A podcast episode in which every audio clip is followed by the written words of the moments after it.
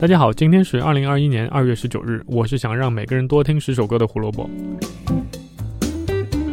胡说音乐历史节目每天都会有更新，想知道每天的音乐小故事，记得关注我们在 B 站、荔枝、网易云还有小宇宙上的账号。找到我们的方法很简单，搜索“胡说音乐历史”或者“火救湖电台”，关注那个账号，你每天都会得到推送的。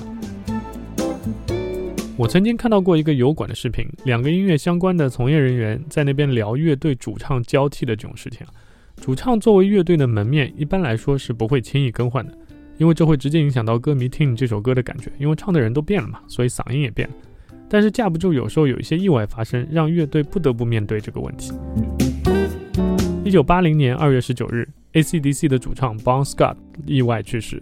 乐队不得不更换主唱，并以新专辑来纪念这位伟大的音乐人。Bon Scott 从小就不是一个省油的灯。十五岁的时候，他辍学以后就打过各种各样的工，还因为偷盗，所以被关进过少教所。那觉得生活没啥奔头，但是又不能这样浑浑噩噩下去，所以 Scott 报名参加了澳大利亚军队，想着也许去了军队，每天都有人盯着你做这个做那个，说不定你就能找到生活的方向了。哎，你还别说，这样说来啊，确实如此。如果有人指挥你，其实你就可以不用动脑子，这也算是一个出路，对吧？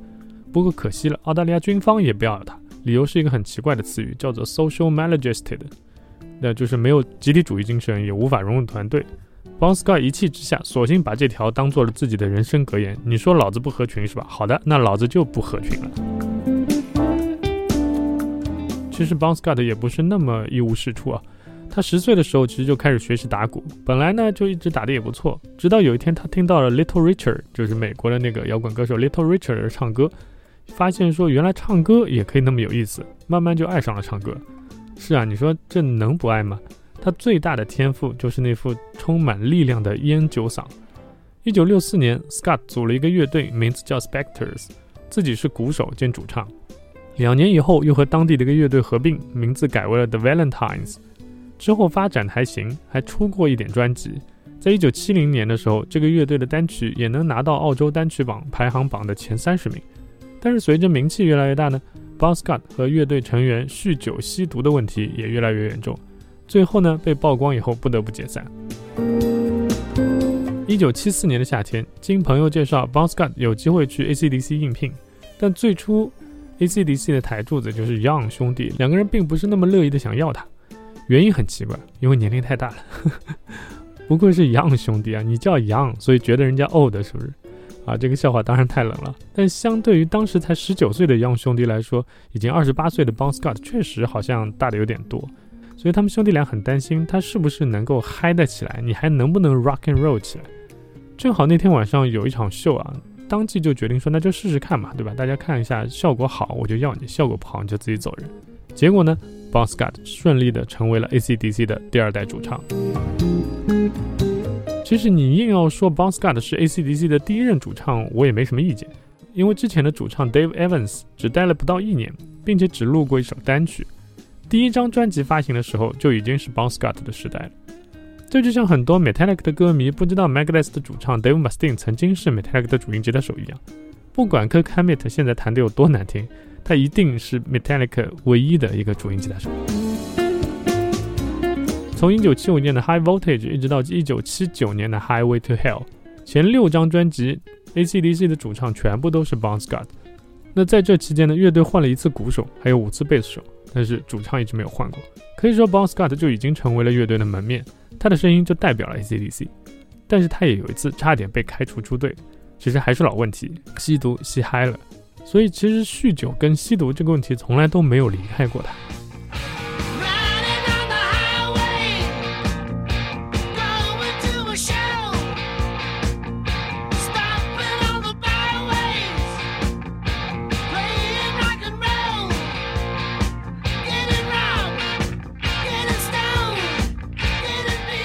今天我们推荐的歌曲，找了一首比较冷门的，但却很有意思的一首歌。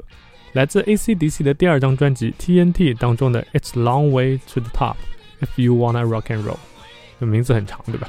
那挑这首歌的原因是因为 Bon Scott 和 AC/DC 的支柱 Young 兄弟其实都是苏格兰人的后裔，这是他们冥冥之中的惺惺相惜。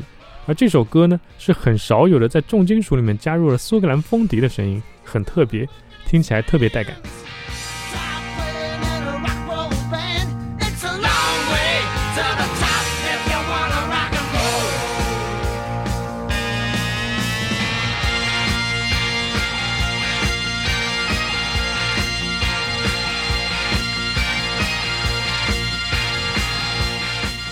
那让我们听着刚才推荐的歌曲啊，大家投币三连以后，好，我们继续往下说。一九八零年二月十五日，Scott 参加了一次 AC/DC 的录音，那是两首为新专辑准备的歌曲，不过他没有唱，只是帮忙打了鼓，还写了歌词。他不知道这是他这辈子为 AC/DC 做的最后的一件事。十八号晚上，Scott 去了一个酒吧喝酒，喝醉了后呢，就躺进了朋友的一辆雷诺五的汽车里面睡觉，结果早上被发现的时候已经不省人事了。朋友立马叫了救护车送到医院，但那个时候，Bon Scott 已经去世了。当时他只有三十三岁。就像很多摇滚明星一样，关于 Scott 的死亡其实也是扑朔迷离，有很多人站出来说了很多个版本。但医生的尸检结果是酒精过量后呕吐物堵住了气管后窒息而死，并没有提毒品的事情。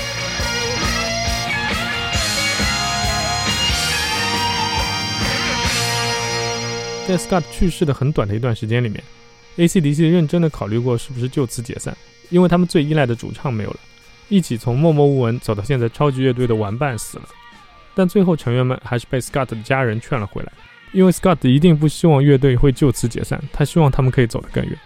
于是 AC/DC 找到了他们新主唱 Brian Johnson，本来所有人都不奢望这个人可以替代 Bon Scott，但是 Brian Johnson 做到了。在五个月后，一张划时代的专辑诞生，那就是《Back in Black》。专辑全黑的封面也是为了向 Scott 的离世表示哀悼。说起来，Brian Johnson 和 Bon Scott 在 AC/DC 之前其实就已经有过交集的。在 Bon Scott 还担任着我们刚才说的那个 The Valentines 那个乐队主唱的时候，他们曾经为一个叫做 Gordy 的乐队做过开场。